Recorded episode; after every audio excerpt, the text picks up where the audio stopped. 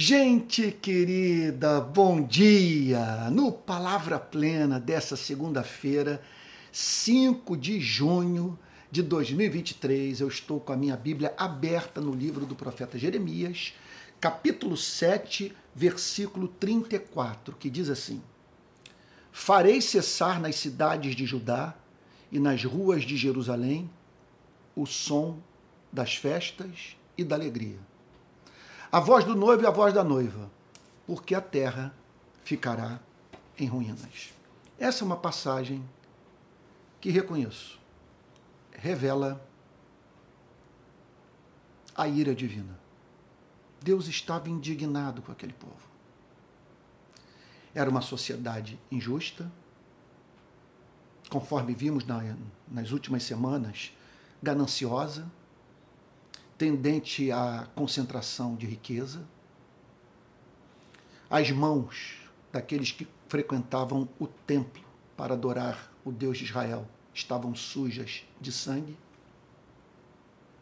A idolatria havia se transformado em característica da cultura religiosa dos dias do profeta Jeremias. E como consequência disso tudo, Jeremias diz o seguinte: As cidades de vocês serão transformadas em ruínas. Vocês serão julgados. Deus os julgará a fim de deixar claro para todos que ele não menospreza a sua santidade por amar o seu povo. O seu caráter exige que ele julgue o seu povo quando esse brinca com a sua revelação. Como resultado disso, o profeta anuncia que não haveria mais música, som de festas, alegria, celebração. Bom, permita-me, nesse ponto da mensagem, ajudá-lo a conhecer o caráter de Deus e as intenções de Deus para a sua e para a minha vida. Veja só, até mesmo num versículo como esse, que anuncia o juízo divino. Porque essa passagem, ao mesmo tempo, é reveladora de um Deus interessado na nossa felicidade um Deus que quer nos ver contentes.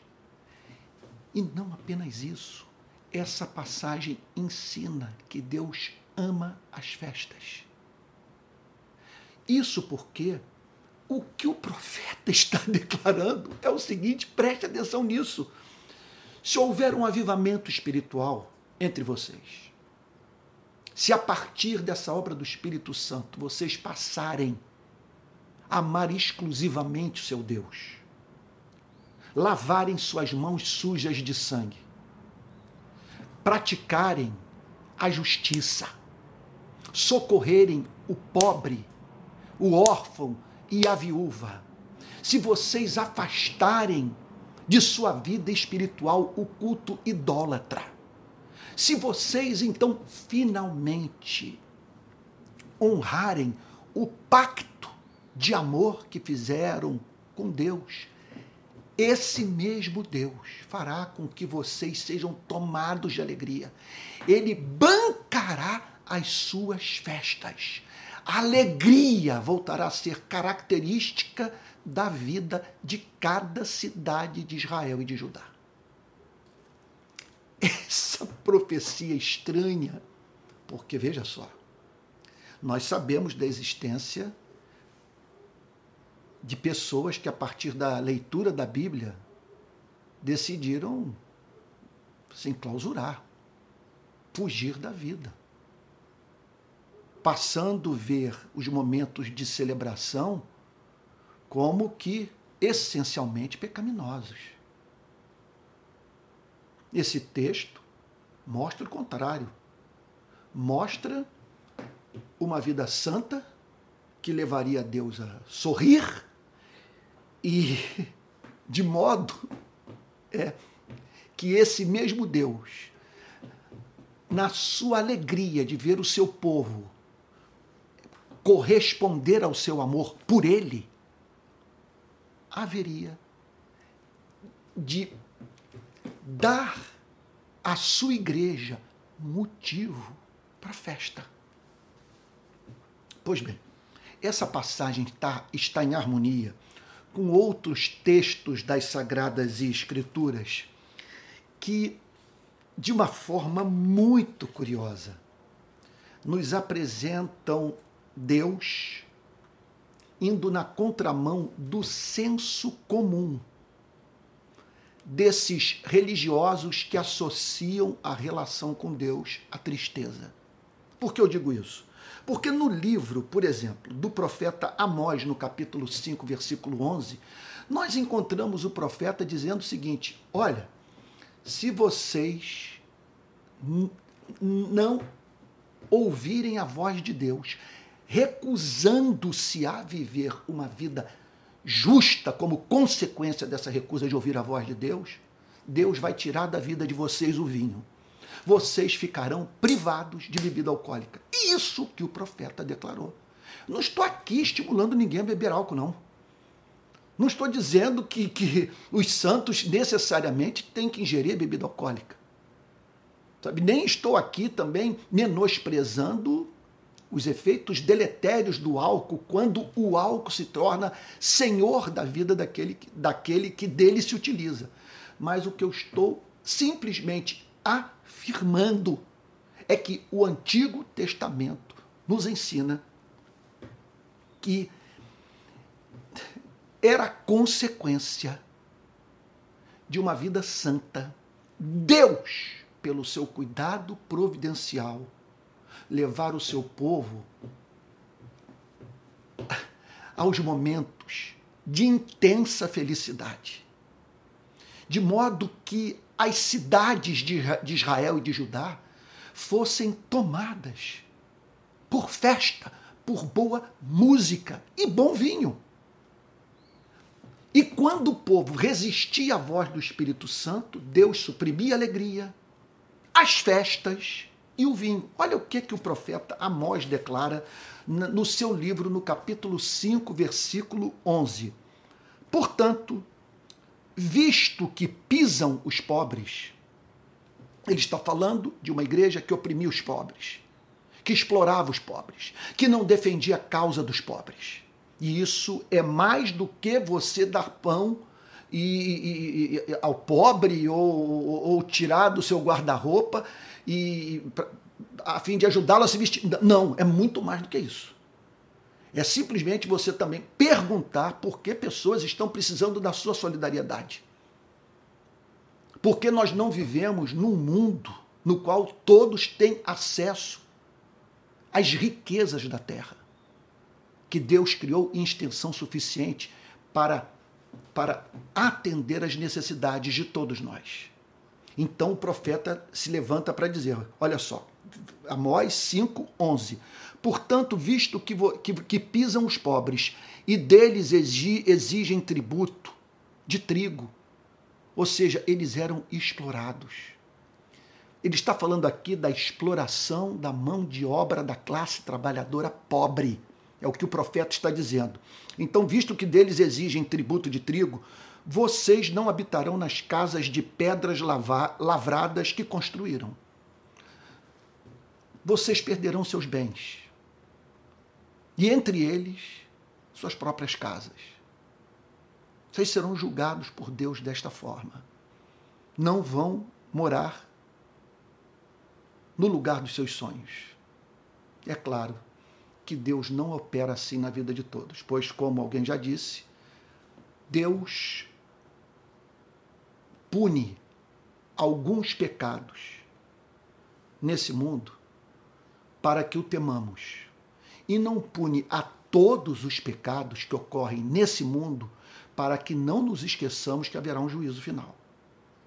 Mas Deus pode operar dessa maneira, fazendo com que pessoas sejam privadas sabe, de, um, de uma moradia digna, em razão da forma injusta mediante a qual vivem. E aí então, o profeta prossegue dizendo: Olha só, permita-me repetir, para você entender o ponto, para você, para você compreender a impressionante declaração do final do verso 11, capítulo 5 do livro de Amós, à luz do seu contexto. Olha só, repetindo: Portanto, visto que pisam os pobres, e deles exigem tributo de trigo, vocês não habitarão nas casas de pedras lavradas que construíram, nem beberão o vinho das belas videiras que plantaram. Você, você entendeu o ponto? Que se o povo vivesse em santidade, Deus garantiria o vinho. E por quê? Porque Deus tem prazer no nosso prazer. Olha ainda, para você não pensar que essa é uma profecia isolada, o livro do profeta Sofonias. Veja Sofonias 1, versículo 13. Olha o que, é que ele diz. Por isso, calma aí, deixa eu ler para você o verso 12 para você entender o ponto. Naquele tempo vasculharei Jerusalém com lanternas e castigarei aqueles que estão apegados à borra do vinho e dizem no seu coração: o Senhor não faz bem nem faz mal. Ele está falando de gente que se alcoolizava, alcoólatras. Olha só, ele está fazendo um contraponto aqui nesse versículo ao a, a, a permissão do vinho se tornar senhor da vida de uma pessoa. É claro, isso tudo como expressão de um coração distante de Deus e que, por sua vez, levava o cidadão de Israel, o membro do povo de Deus, a dizer: o Senhor não faz bem nem faz mal. Quer dizer, ele pouco se preocupa com o que ocorre debaixo do sol se estamos envolvidos com justiça ou com injustiça. E aí, no verso 13, o profeta declara: Por isso, os bens deles serão saqueados e as suas casas serão destruídas. Eles serão julgados. Eles construirão casas, mas não habitarão nelas. Plantarão vinhas, mas não beberão o vinho. Observe que numa mesma passagem na qual o excesso de bebida alcoólica é condenado, é visto como expressão da ausência do Espírito Santo numa sociedade. E isso tudo associado a muita injustiça e uma trivialização do sagrado, uma vez que eles diziam, eles diziam: "O Senhor não faz bem nem faz mal", ou seja, Deus não tem caráter. Ele exige, ele existe, mas pouco se preocupa, se preocupa com a forma como vivemos. Em razão disso tudo, vocês serão julgados, vocês ficarão privados do quê? Do bom vinho. Vocês não vão beber vinho. Por favor, você, você, você está entendendo o ponto. Eu não vim aqui para falar de vinho. Eu vim aqui para falar de Deus. De modo a corrigirmos uma concepção pagã. Olha só, mesmo do Deus do Antigo Testamento, que para muitos é considerado severo, embora quando nós olhamos para os salmos, nós vemos poemas sendo escritos para esse mesmo Deus que nós consideramos, quer dizer, que muitos consideram severo. O que nós estamos vendo nessas passagens é um Deus feliz que quer compartilhar sua felicidade com o seu povo e se alegra em ver o seu povo feliz. E quando o seu povo resiste à sua vontade, ele suprime bens temporais, ele interrompe a festa. Bom, com tudo isso, eu gostaria agora de fazer uma amarração final, ajudá-lo a entender três verdades que esse verso que estamos examinando nessa manhã nos ensina, ou pressupõe. Primeira delas, Deus é o fundamento da alegria. Porque Deus é o fundamento da alegria. Num mundo de miséria como esse, de, de injustiça, doença e morte, num mundo como esse, nós podemos nos dedicar ao exercício intelectual de pensarmos nos motivos que temos para ainda nos alegrarmos e nos regozijarmos na companhia daqueles que amamos, a fim de, na presença do nosso Criador, celebrar em festa o seu amor e, mani e as múltiplas manifestações do seu cuidado temporal pelas nossas vidas. Deus é o fundamento, repito, é o fundamento da alegria do seu povo.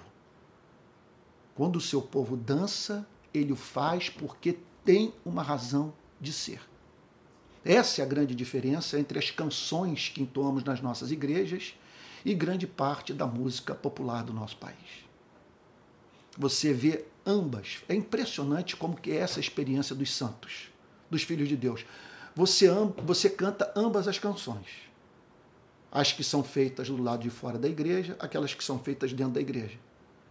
Há canções de extraordinária beleza feitas do lado de fora da igreja.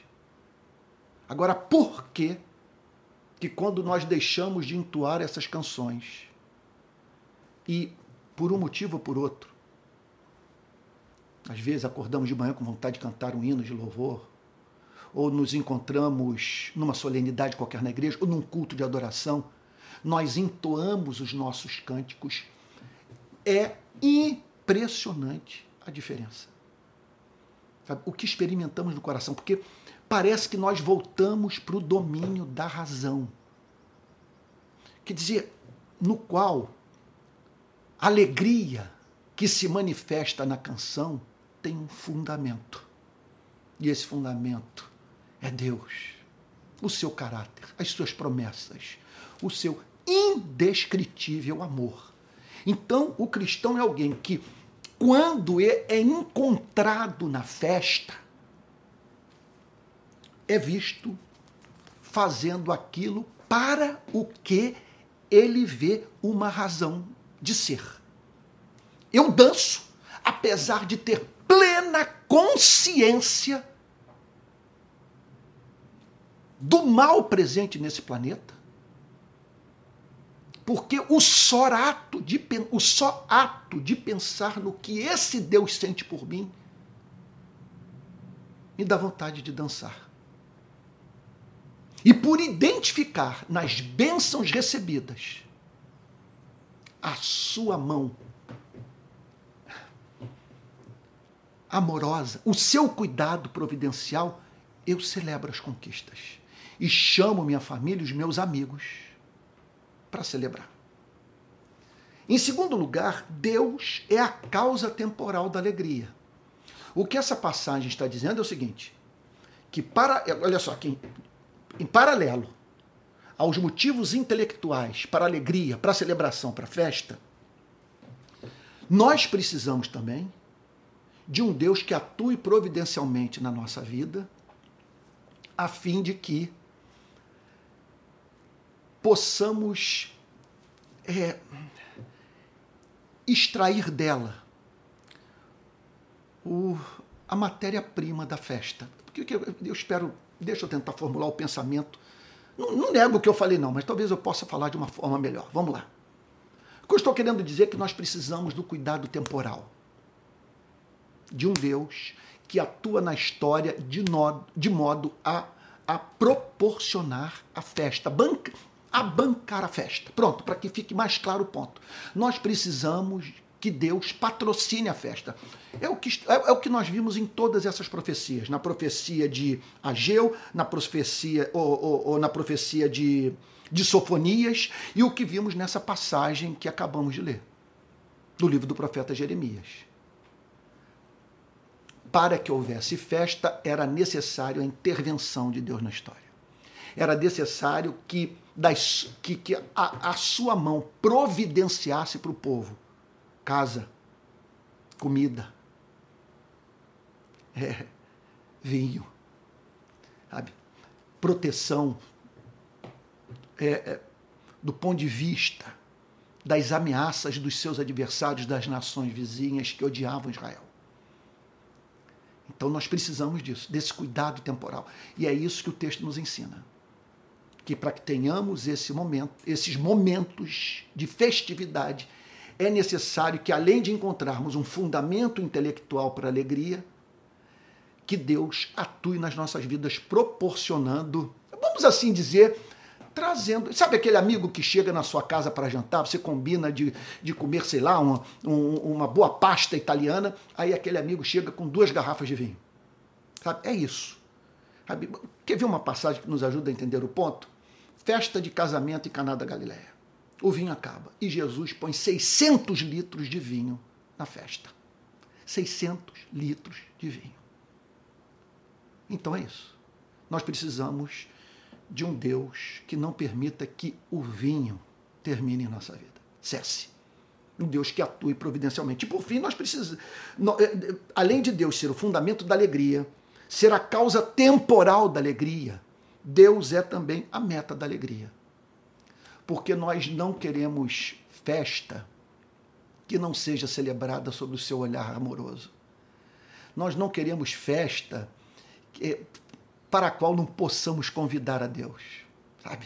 Nós não queremos festa na qual o principal convidado seja um Deus sorridente, fazendo, participando da felicidade do seu povo. Enfim, nós não queremos momentos de alegria que não tenham Deus como vínculo. Portanto, Deus é o fundamento da alegria, ele é a causa temporal da alegria e ele é a meta da alegria. Duas aplicações. A primeira, a perda da alegria pode ser sinal da supressão das consolações do Espírito Santo, é o que o profeta Jeremias declara nessa passagem.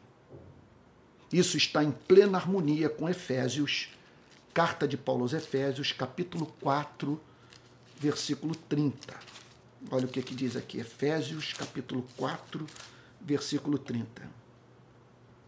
E não entristeçam o Espírito de Deus, no qual vocês foram selados para o dia da redenção.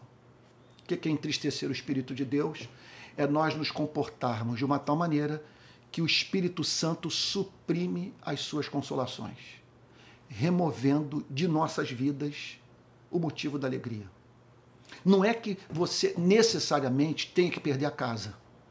Não tem dinheiro, se é o caso, se isso lhe agrada, sabe? Não tem dinheiro para comprar o vinho não tenha recursos para comprar a tal da picanha para o churrasco, tão falada aí pelo atual governo. Não é isso. Mesmo com tudo isso, se o Espírito Santo se aparta de você, não haverá alegria. A festa vai ser vazia.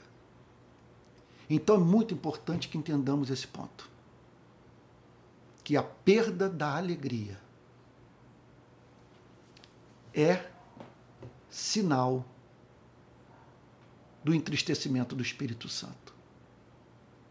De que nós fizemos alguma coisa que forçou o Espírito Santo a deixar evidente para nós que Deus não está sorrindo para o nosso comportamento.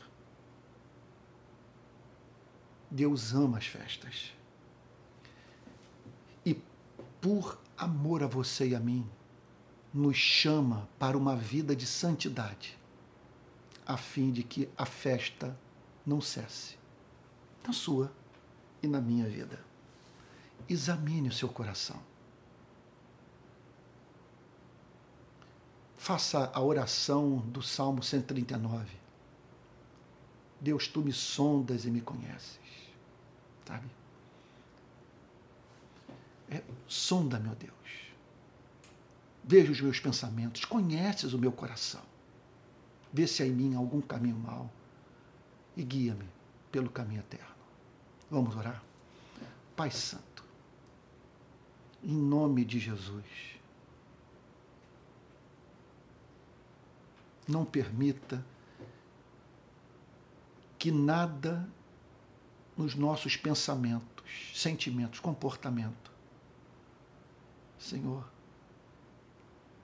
nos impeça de provar dessa alegria e não permita que o inferno nos convença de que tu és um Deus que só se sente feliz com a nossa vida quando nos vê, quando nos vê tristes. Diante de tudo que vemos, em especial da passagem que estamos examinando nessa manhã, se tornou evidente para as nossas vidas que o Senhor ama ver o seu povo em festa que uma vida cheia do Espírito Santo é uma vida que deságua em momentos de celebração, na companhia dos santos, na intimidade do Espírito. Senhor querido, ajuda-nos a vê-lo assim. E no mundo que nos causa tantos motivos de tristeza, tu que és o fundamento da nossa alegria, não permita que jamais percamos de vista, na nossa relação contigo, os motivos da nossa felicidade. Pois, como diz o apóstolo Paulo, alegrai-vos sempre no Senhor. Outra vez digo, alegrai-vos. Faz assim, Senhor, em nome de Jesus. Amém. Amém. Olha só, recados super importantes. Olha só. Primeiro deles, preste atenção. É, acabei de lançar dois novos livros, na verdade, e-books pela Amazon.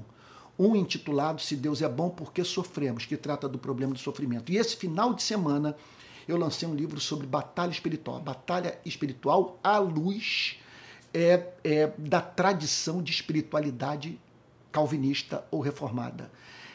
É, é, um, é, um, é um, é um, um e-book com muitas, é, eu diria, é, oh meu Deus, com muitas é, dicas práticas, sabe, de coisas que você pode aplicar no seu cotidiano a fim de não cair nas ciladas do adversário de nossas almas. Então vai lá na Amazon, é, é, é com um clique você vai e adquire é, os livros, tá bom? É, outra coisa também, eu estou oferecendo dois novos cursos no Hotmart. Um curso sobre teologia e um outro curso sobre teologia política. Então não deixe de ir lá no Hotmart e dar uma checada nos cursos que eu estou oferecendo. Tenho certeza que vão ajudá-lo a ver a vida de modo cristão. Sabe? É isso. Trabalhei duro para que você é, pudesse ser grandemente abençoado por meio dessas, dessas aulas que estão aí agora nessa plataforma de ensino chamado é, Hotmart. Outro ponto também, é, domingo que vem, 10 e meia da manhã, darei início aos cultos presenciais, agora no centro de Niterói, atrás do Plaza Shopping, na rua Andrade Neves, número 31. Então, domingo que vem, procure chegar antes, porque no lugar só cabem 220 pessoas. E eu temo, portanto, que você não consiga entrar. Sugiro que você chegue meia hora antes, 20 minutos antes. O lugar é muito agradável. Você vai estar na companhia de gente encantadora. Tenho certeza, muita gente preciosa vai estar ali conosco. Então, não falte, domingo que vem. Se sentirmos que lotou e tal, que ficou gente do lado de fora que não pôde entrar, nós vamos ter dois cultos no domingo de manhã. Mas, por enquanto, um culto às 10 e meia da manhã, no próximo domingo, dia 11 de junho. Finalmente, eu volto a pregar presencialmente na região metropolitana do Rio. Que alegria! Mais um, um aviso importante. Em em fevereiro do ano que vem, eu vou organizar a minha primeira viagem com grupo para Israel. Nós vamos para o Egito e do Egito vamos correr Israel inteiro, do sul até o norte. A viagem acontecerá, é, nós partiremos aqui, né, ela, ela ocorrerá do dia 14 até o dia 29 de fevereiro. Então, amanhã eu darei para você o, uma dica do roteiro, é, e um telefone para você, que você possa ligar e, e assim, portanto, acertar a sua participação nessa viagem. Repito, viagem a Egito-Israel, ano que vem, 2024, de 14 de fevereiro até o dia 29 do mesmo mês. E quero encerrar dizendo que esse programa ele é bancado por pessoas que acreditam no meu ministério, que com sua ajuda ajudam a manter a minha vida e a manter esse trabalho de ensino. Caso você queira contribuir, há duas formas principais. Uma é de você se tornar membro do meu canal. E aí se tornar um mantenedor regular. E a outra é enviar uma oferta para esse Pix, palavraplena.gmail.com. Que Deus o abençoe e o guarde. Que Ele faça resplandecer o seu rosto sobre você, tenha misericórdia de você e que sobre você Ele levante seu rosto e lhe dê a paz. E até o próximo Palavra Plena.